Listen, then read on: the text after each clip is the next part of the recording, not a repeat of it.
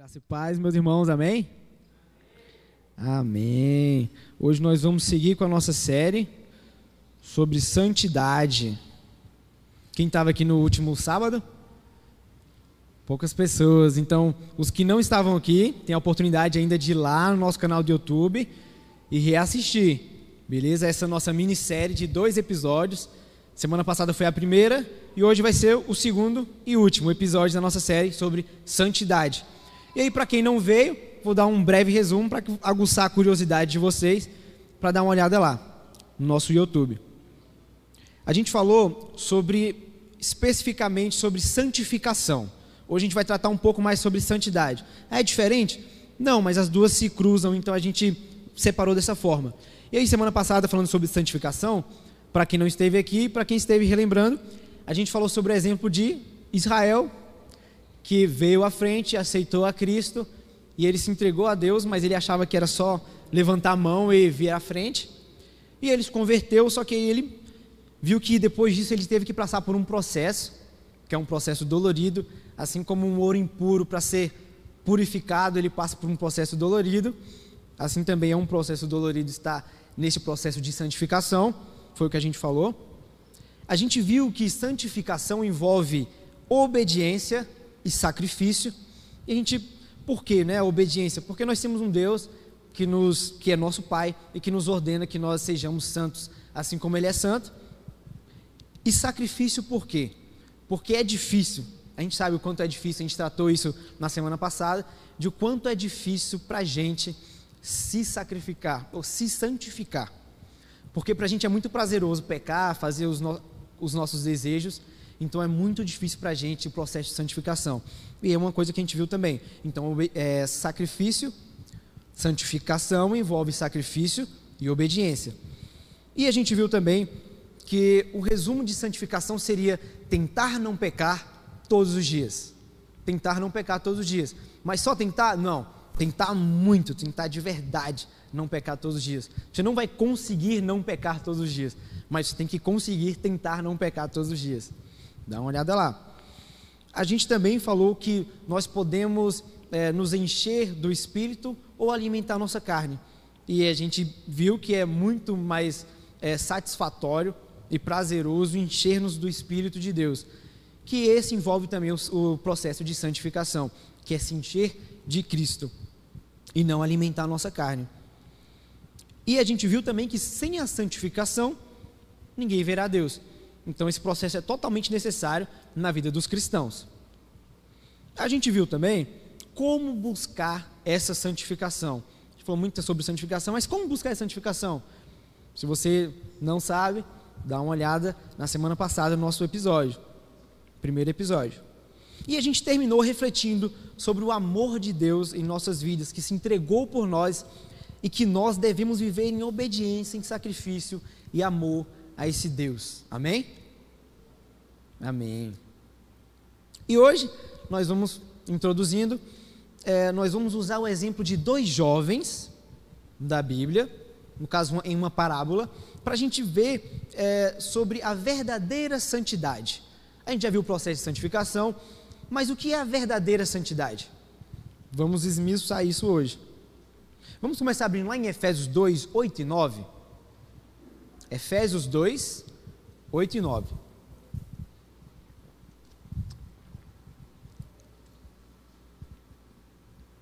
Amém? Lá diz assim: Pois vocês são salvos pela graça, por meio da fé. E isto não vem de vós, é dom de Deus, e não vem de obras, para que ninguém se glorie. Como assim? Aqui nesse texto ele está tentando explicar que a salvação que nós temos em Cristo não vem de nós, ela vem por meio da fé. Ah, essa fé que você tem, eu tenho uma grande fé, Israel. Mas essa fé, ela não vem de você.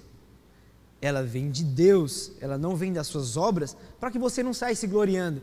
Por exemplo, ah, eu mereço ser salvo porque eu tenho fé. Não, a fé ela não vem de você, ela é dom de Deus. Então percebe que em todo o processo de salvação, a gente vai falar sobre santificação, mas é importante ressaltar isso. Todo o processo de salvação é, envolve Cristo em nós e não por mérito nosso.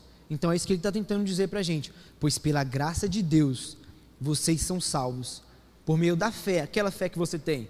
Só que essa fé, ela não vem de vós, ela é dom de Deus e ela não vem de obras, para que você não se glorie. É isso que o versículo está dizendo. Mas a gente, vamos pensar um pouco sobre isso, né? Se a salvação é pela graça, então eu não preciso me santificar para ser salvo?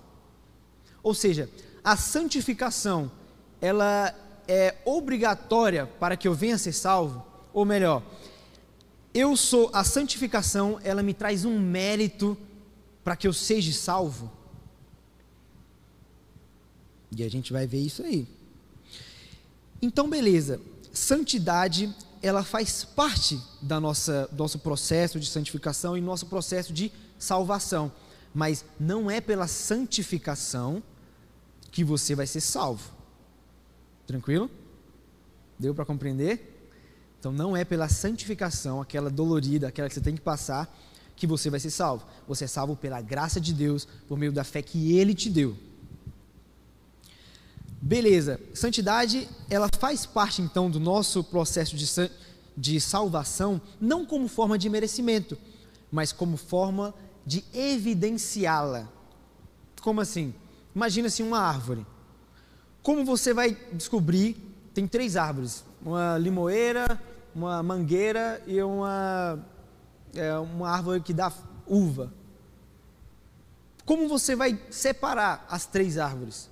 Tem muita gente que consegue, né? Só por, pelo aspecto da folha, do, de tudo, a pessoa consegue perceber, mas nós mais leigos, a gente consegue perceber que o, o, a árvore você se conhece pelo fruto.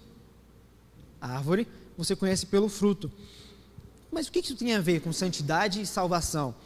a santidade, o processo de santificação, ele não vai te trazer o merecimento da salvação, mas a, a santificação, a santidade, ela é como forma de evidenciar, é como se fosse o fruto da árvore que você está estabelecido.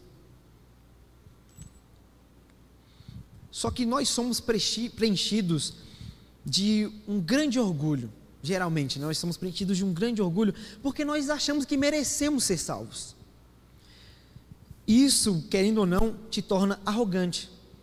E é engraçado porque a principal crítica que nós temos entre os, os não cristãos e os cristãos, dos não cristãos para os cristãos, é que nós somos muito arrogantes. Porque a gente acha que merece a salvação por esse processo dolorido que nós passamos de santificação. Percebe que os dois têm total correlação? E isso nos faz é, achar que nós somos superiores às outras pessoas, né, como forma de mérito. E aí a gente vai ver agora, né, a história vai entrar mais no nosso tema, vai ver a história lá que está em Lucas 15. A gente vai esmiuçar esse, esse capítulo. Lucas 15, abre aí para gente a gente vai ver a história de dois rapazes.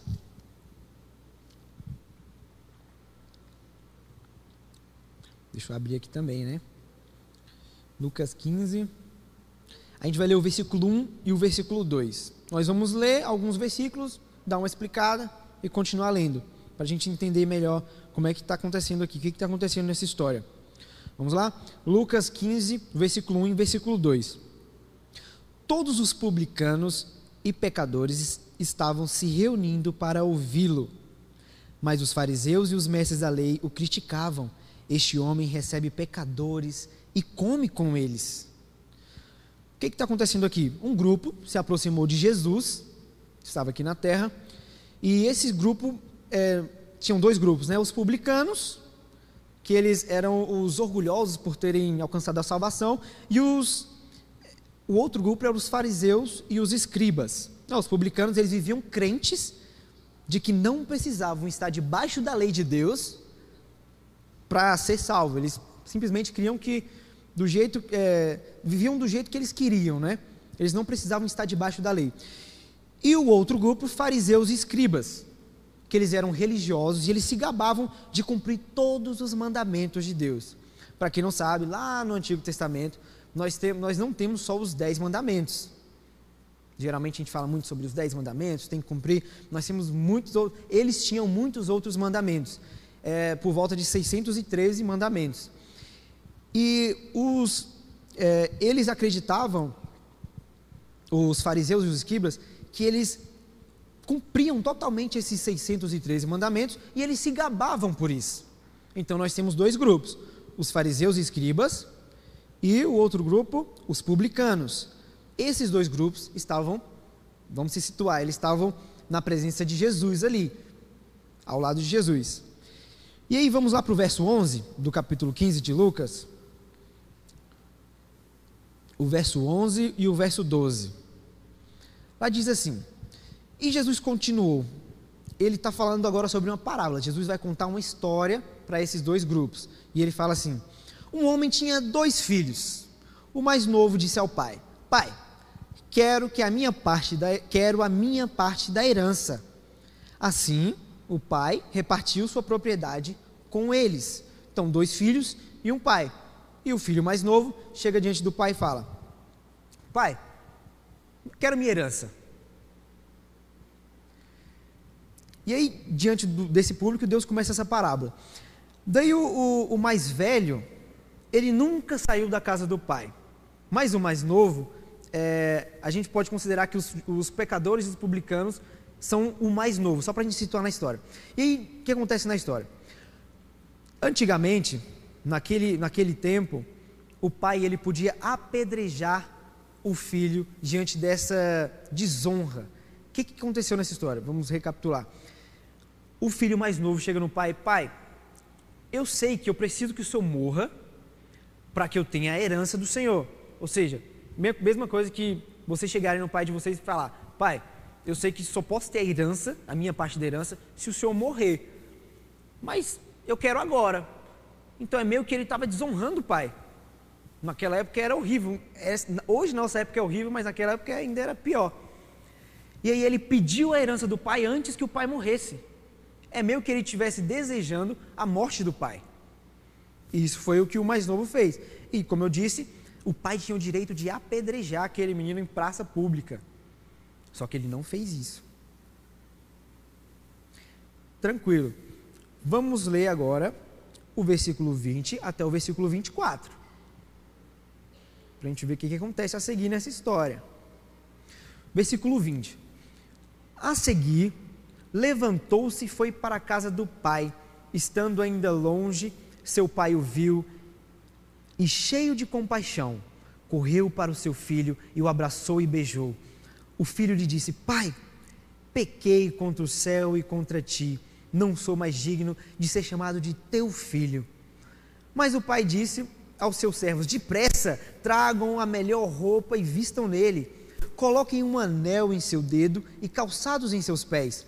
Tragam um novilho gordo e matem-no Vamos fazer uma festa e alegrar-nos, pois este meu filho estava morto e voltou à vida, estava perdido e foi achado. E começaram a festejar o seu regresso. Vamos ler só até aí? O que, que aconteceu nesse meio todo? O filho pegou a herança do pai, o pai deu a herança para o filho e ele foi viver a vida dele.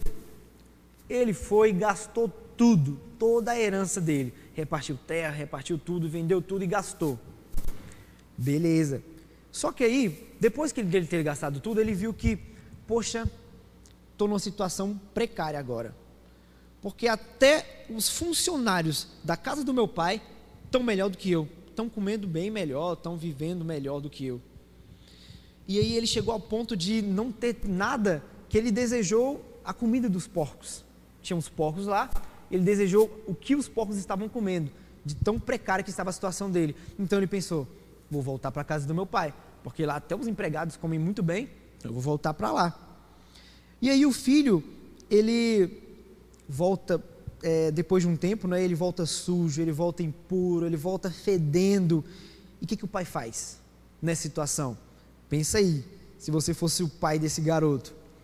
O garoto deseja a sua morte, pega toda a parte da herança dele, sai, gasta tudo com o que quiser, faz o que bem entender, depois ele se arrepende, volta à casa do pai.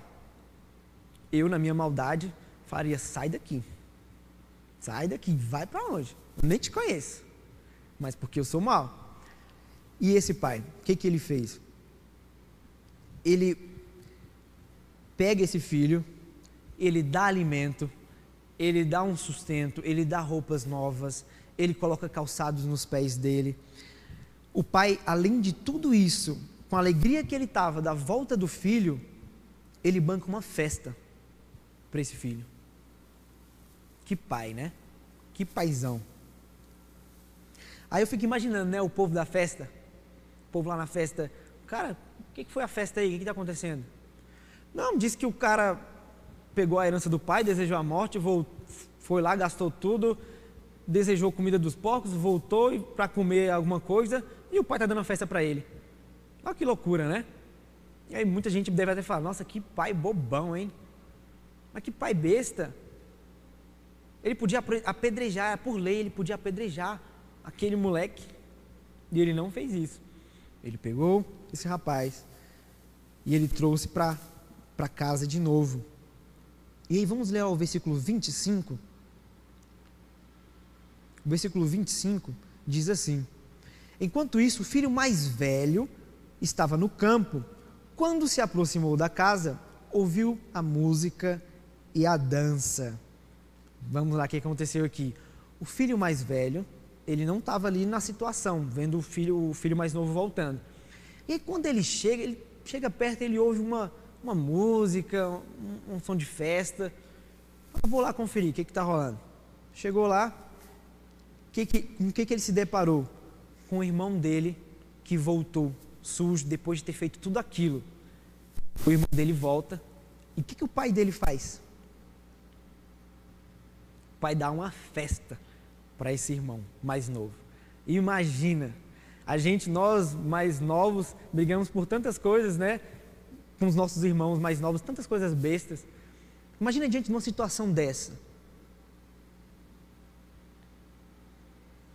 O primogênito, ele estava fora da festa. Tinha rolado uma festa e esse primogênito estava fora da festa. E por que, que ele estava? Porque ele não concordava com o que estava acontecendo, com o que ele estava vendo, presenciando. E o que, que o pai faz?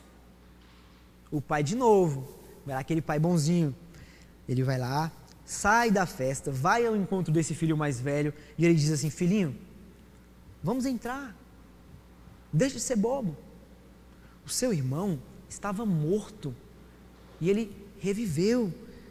Ele estava perdido e ele foi achado. Deixa de besteira, volta. Bem na calma, bem filhinho. Olha como é que ele chama o filho dele: filhinho, vem, chega aí. E para quem não entendeu ainda, esse pai é Deus. Que ele, ele nos chama. E aqui nós podemos ter a noção de um pai. Um pai que simplesmente ama. Por que aquele pai ama? Simplesmente porque ele quer. Ele ama. Independente do, da circunstância, ele ama. E esse pai é o nosso Deus. Logo, para a gente entender santidade, ah, mas a gente já não falou sobre santificação? Tá, mas vamos falar mais sobre a santidade. Tem a ver. É, são coisas iguais, mas um pouco distintas. Para a gente entender santidade, a gente precisa entender quem é Deus. E como a gente já havia falado, Deus é Pai. Deus é Pai. Muitas vezes a gente até ora, né? Oh Senhor, Deus e tal. E parece tão longe, né? Deus, Senhor. Faz o exercício, chama de Pai. Pai. É tão mais próximo, é tão mais íntimo. Pai. Deus, Ele é o nosso Pai. Mas o que a gente precisa entender também é sobre o pecado. O que é o pecado? Aos que estavam ali presenciando o que Jesus estava falando, né, o, o, a parábola que Jesus estava falando, eles entendiam que pecar é descumprir um dos 613 mandamentos.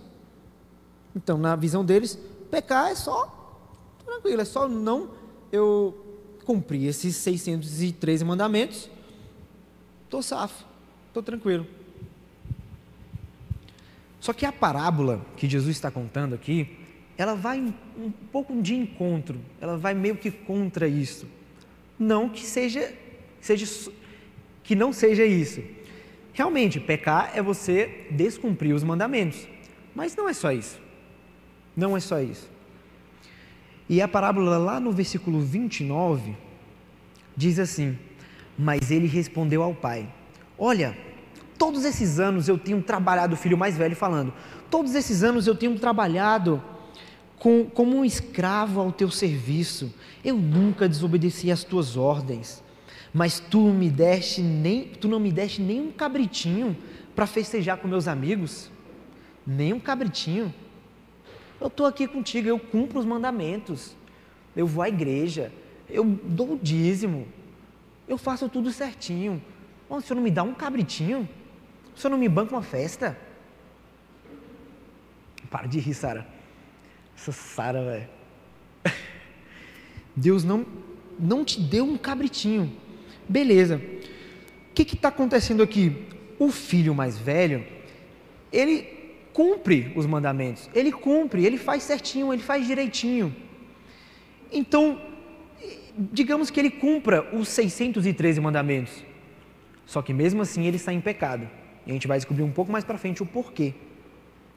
Porque pecado não é só descumprir ah, os mandamentos de Deus. E quando o filho fala isso, que, poxa, eu tenho trabalhado, eu tenho me esforçado e o senhor não me dá um cabrito, o pai não fala nada, porque o pai sabe que é verdade, que ele tem trabalhado, realmente se esforçado, então o pai não contraria ele. Ou seja, é o que a gente falou, nós não pecamos apenas por descumprir os mandamentos. Mesmo assim, esse filho mais velho não estava vivendo em santidade. E eu vou te dizer o porquê. Porque santidade é amar a Deus acima de todas as coisas. E não apenas se esforçar para cumprir algumas metas. Tudo bem, nos mandamentos de Deus tem o primeiro mandamento, amar a Deus sobre todas as coisas. Mas quando eu digo a questão dos, dos 613 mandamentos, eu quero dizer aquele pecado que você comete, sabe? Aquele de que você que é tão besta, tão supérfluo, mas você comete, você continua sempre nos mesmos erros, aqueles mesmos pecadinhos de quando você era novo convertido. Mas santidade é amar a Deus acima de todas as coisas e não cumprir apenas algumas metas. E aqui nós percebemos ver a elevação do nível de exigência, de exigência de Jesus novamente. Como assim? A gente vê até nos mandamentos isso. Antes a gente não podia matar. Só que depois, só de você pensar, se você se irar com seu irmão, você já matou ele. Então, elevou o nível. Antes, você não podia adulterar. Só que depois, se você pensasse na mulher do teu próximo, você já adulterou. Antes, a gente tinha que amar ao próximo como nós amamos a nós mesmos. Nós nos amamos, a, nós se amamos. Mas depois, o nível elevou mais uma vez e Jesus diz que você deve amar ao próximo como Cristo os ama, como Cristo ama a igreja. Percebe que em todos esses casos o padrão subiu para uma outra realidade? E assim acontece também com a santificação. A gente falou que era não, tentar não pecar todos os dias, certo? E não deixa de ser. Você não vai tentar muito, com esforço, não pecar todos os dias. Só que o padrão subiu. Agora a gente vê que santidade não é só tentar não pecar todos os dias, era, é amar a Deus sobre todas as coisas. E os dois filhos nessa história, eles têm um coração que não ama o pai acima de todas as coisas. Como assim? Ele não é o mais novo que saiu e voltou. O mais velho ficou em casa, estava trabalhando, fazendo tudo direitinho, só não recebeu festa e cabrito. Mas ele estava trabalhando direitinho. A gente vai ver aqui agora. O mais novo, ele amava mais as coisas do pai do que o próprio pai. E quando ele recebeu o que ele queria, ele foi embora, ele vazou. Então ele amava ao pai, ele amava as coisas que o pai poderia dar para ele. Recebeu, foi embora. E aí a gente pode até dar uma refletida, né? Às vezes Deus ele não está te dando o que você quer, porque ele sabe que você vai embora. E o mais velho? Por quê? Como assim o mais velho não amava? O mais velho, ele não amava o pai pelo mesmo motivo. Mas ele não pegou as coisas e foi embora. Ele não amava o pai, mas as coisas do pai. Ele não se importava com aquilo que o pai se importava. A gente vê lá no versículo 30. Mas quando volta para casa esse teu filho, isso é o mais velho falando com o mais pai. Mas quando volta para casa esse teu filho aí, mais novo, que esbanjou os seus bens com as prostitutas, você mata um novilho gordo e dá para ele? Percebe o que está acontecendo? O filho, ele, o filho mais velho, ele está pensando no seguinte: pai, a questão não foi nem ele ter voltado. A questão é que o senhor fez uma, uma festa para ele e o senhor não faz para mim que estou aqui.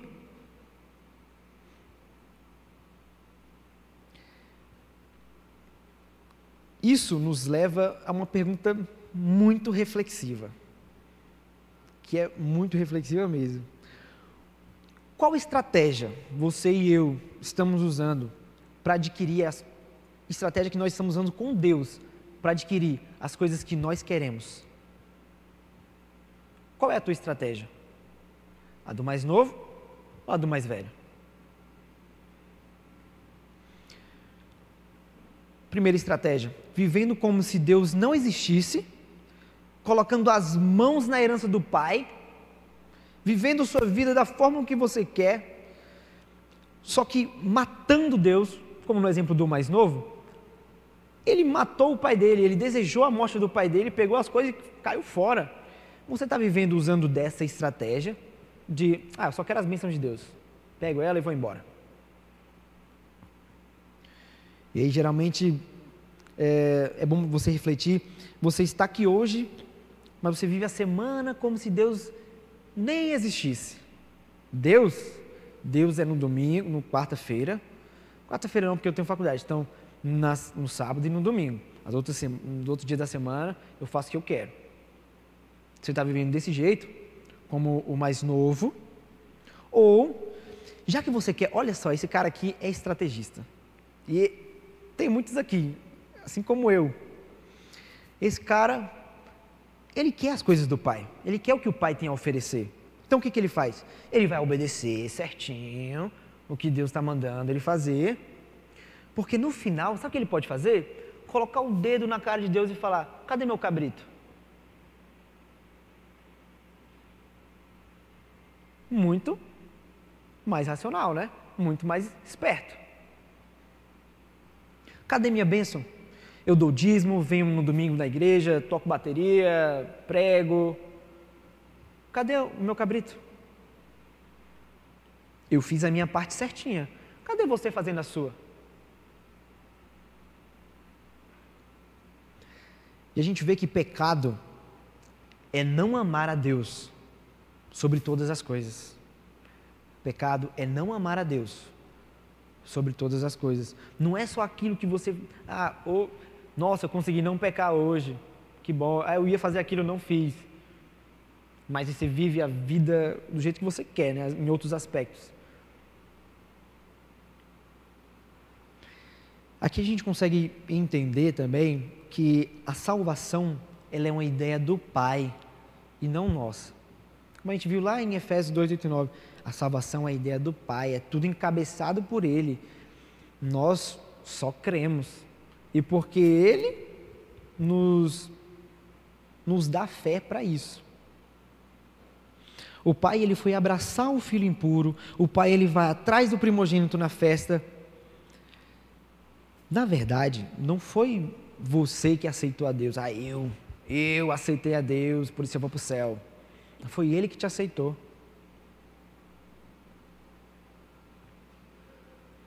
Aí talvez você me diga, né? Tá, o filho mais novo pecou, fez tudo o que ele quis fazer com a parte da herança dele e voltou. Então, o filho mais novo ele quis voltar, ele voltou pela casa do pai, ele voltou porque ele amava o pai. Negativo. A gente consegue ver lá no versículo 17, vamos ver versículo 17. Caindo em si, o mais novo, ele disse: Quantos empregados de meu pai têm comida? Quantos empregados de meu pai têm comida? de sobra e eu aqui morrendo de fome. O que, que ele vai fazer? Versículo 18: Eu me porei a caminho e voltarei para meu pai, e lhe direi: Pai, pequei contra o céu, pequei contra ti, não sou mais digno de ser chamado teu filho, trata-me como um de seus empregados. Estou com fome, me dá pão. Ele voltou atrás de pão, atrás de comida. E eu não sei o porquê que você veio aqui hoje. Talvez você tenha vindo atrás de pão. Mas o que eu sei é que Deus ele está atrás de você. E Ele quer te colocar nessa festa novamente. Ele está dando essa oportunidade. E é tão bom quando você escolhe, quando você aceita Cristo como seu único suficiente Salvador. Porque quando o Pai vem a você, você tem, você surge algo e esse algo é o arrependimento.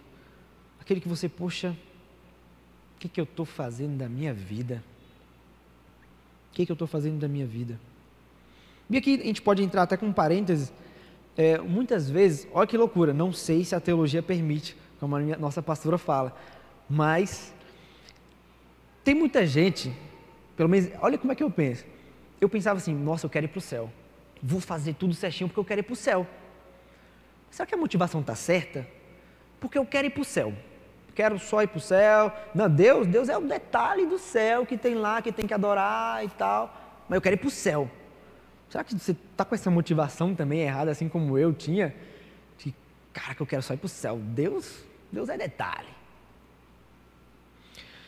E com certeza que todo mundo tem o que, com o que se arrepender.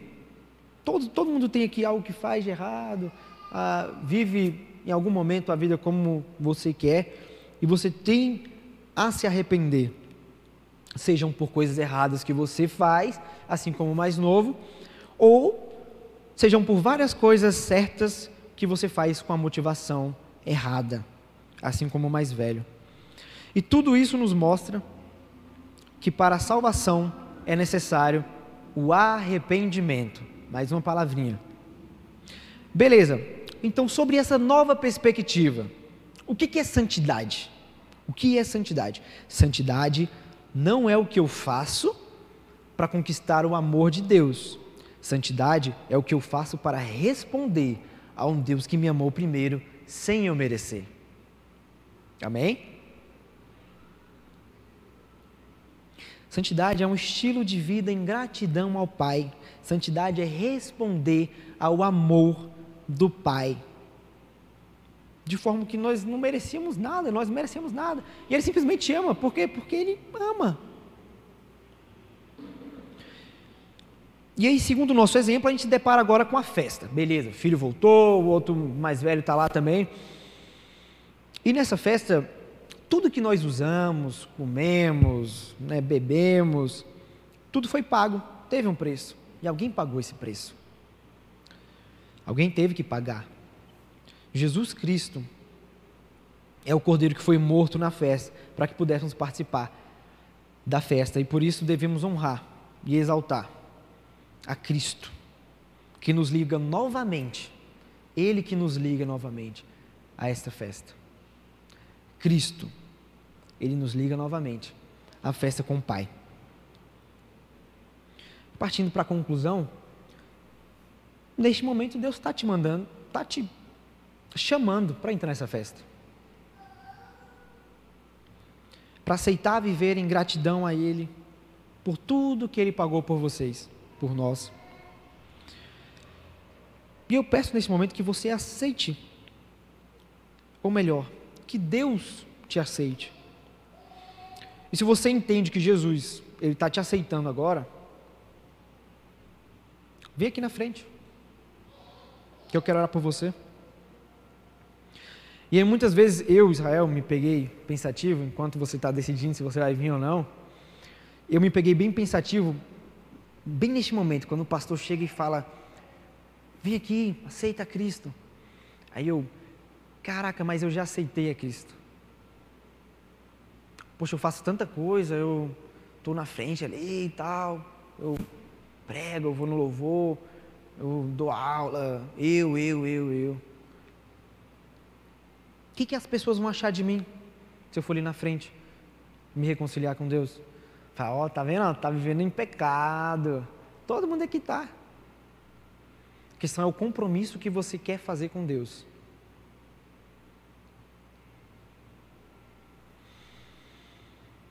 Eu compreendi que eu não posso perder essa oportunidade de quando alguém chama aqui, eu tenho que ir à frente, me reconciliar com Deus, porque eu entendo que isso tem que ser feito em toda a nossa jornada de santificação. E eu peço que você entenda isso também. O pessoal do louvor já pode subir. Eu peço que você entenda isso também. E entendendo isso, que eu não posso perder essa oportunidade, considerem que eu sou o primeiro a estar aqui, pedindo a Deus que tenha misericórdia de mim neste momento. Não fique acanhado, não. Vamos se levantar? Levanta aí. Vai orando, refletindo. Pensa no que você tem feito, como você, como você tem vivido. Deus está te chamando. Vem aqui na frente. Vamos orar por você. Faça um compromisso com Deus.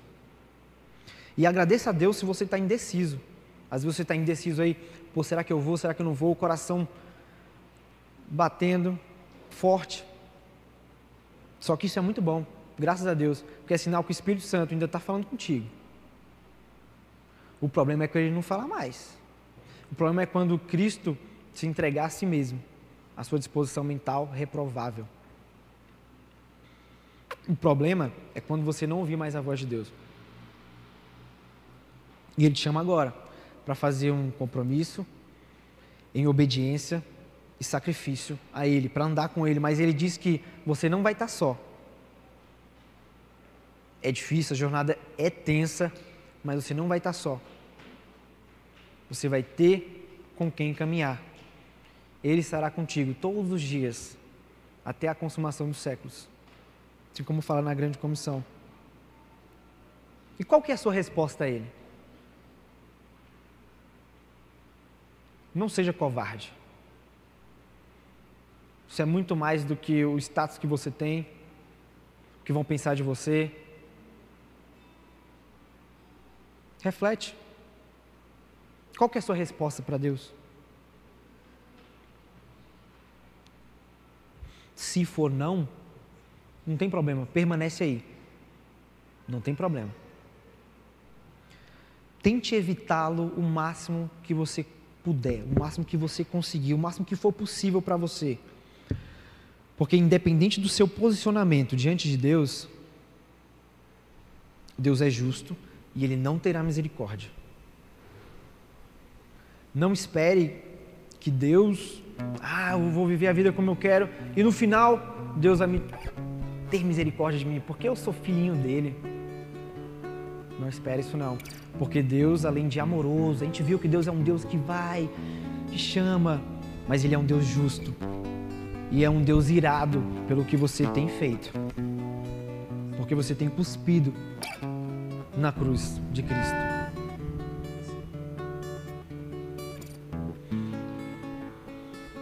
Não espere para fazer um compromisso com Deus. Jovem também morre Se não há ninguém, vamos orar.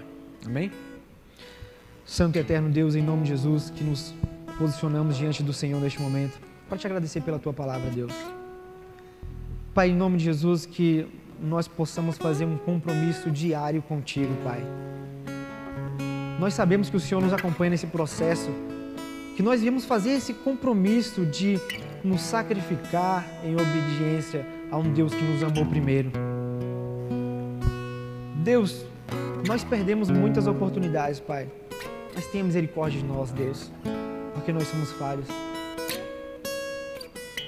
Peço que em nome de Jesus, o Espírito Santo do Senhor venha falar aos nossos corações ao decorrer dessa semana, ao decorrer dos outros dias, que nós venhamos refletir, Pai, que nós venhamos refletir no que o Senhor está dizendo para gente.